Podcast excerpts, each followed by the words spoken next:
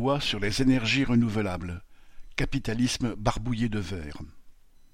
Mardi 10 janvier, le gouvernement a trouvé une majorité de députés pour adopter son projet de loi sur les énergies renouvelables. L'épisode révèle à la fois une mise en scène politique, un montage financier barbouillé en vert et, au fond, l'impasse de la société capitaliste. L'opération politique a consisté à faire adopter ce texte contre la droite et l'extrême droite, mais grâce aux voix de la gauche et à l'abstention des écologistes.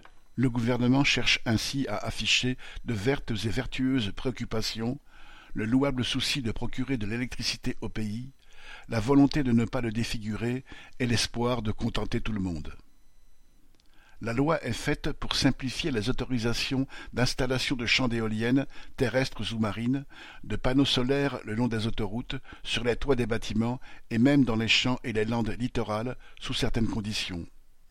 Les députés, après les sénateurs, se sont demandé qui aurait le pouvoir d'autoriser l'installation d'éoliennes, où et sous quelles conditions. Ils ont finalement répondu ce sera l'État il le voudra, même dans les parcs et réserves naturelles, après avoir prévenu les populations certes, mais en se passant en fait de leur avis.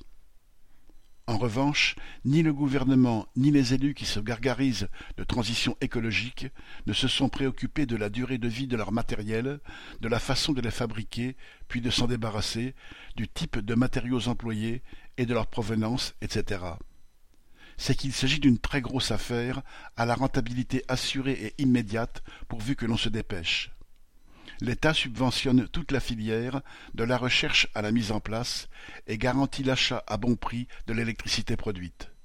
Dans ces conditions, les trois premiers opérateurs de l'énergie renouvelable et de la transition écologique sont EDF, Engie et Total Energy, acteurs historiques et bénéficiaires de la catastrophe écologique en cours.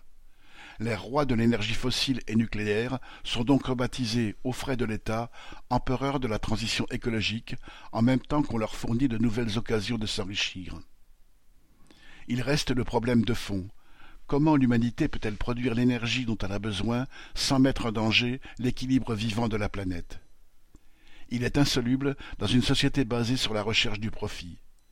L'histoire de la production d'énergie le démontre, des coups de grisou meurtriers à Fukushima, des terrils centenaires aux cimetières à déchets nucléaires et bientôt aux stocks de pales usagées et aux archipels de plots en béton d'éoliennes marines hors service.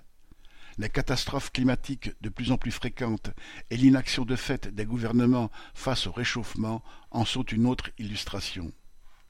La question de l'énergie comme toutes celles qui concernent l'ensemble de la population, ne peut être envisagée qu'à l'échelle du globe. C'est impossible dans un monde où chaque capitaliste soutenu par son État est libre de courir après le profit, comme il veut, où il veut, sans se soucier des conséquences. Le choix n'est pas entre énergies fossiles ou renouvelables, de toute façon exploitées par les mêmes trusts sous l'aile des mêmes États, avec la même irresponsabilité. Le choix est entre le profit privé et l'intérêt collectif, entre l'anarchie capitaliste actuelle et la nécessaire planification socialiste. Paul Gallois